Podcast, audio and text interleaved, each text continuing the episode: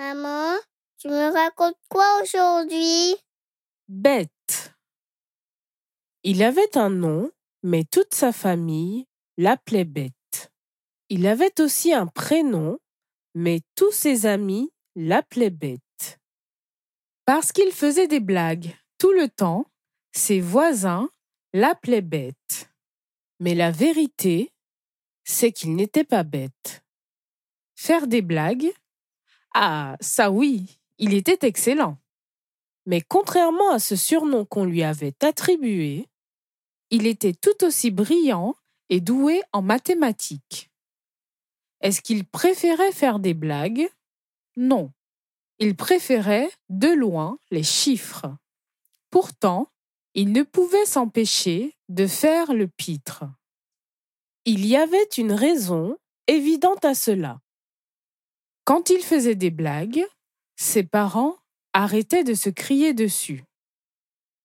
Quand il faisait des blagues, ses frères et sœurs arrêtaient de se battre. Quand il faisait des blagues, les voisins riaient tellement fort entre eux qu'ils en oubliaient de se juger. Alors, Kouro devenait bête de temps en temps. Il se pensait plus utile à sa communauté ainsi. Et ce n'était pas totalement faux. Mais un jour, Bête se rendit compte que ce surnom l'affectait plus qu'il ne l'aurait pensé. Il commençait à oublier son amour pour les mathématiques. Il prit alors son courage à deux mains et annonça lors d'une fête de village que désormais il fallait qu'on l'appelle par son vrai prénom, Kouro. Puisqu'il était au centre de l'attention, il dévoila à tous et à toutes sa grande passion pour les chiffres. Tout le monde fut surpris.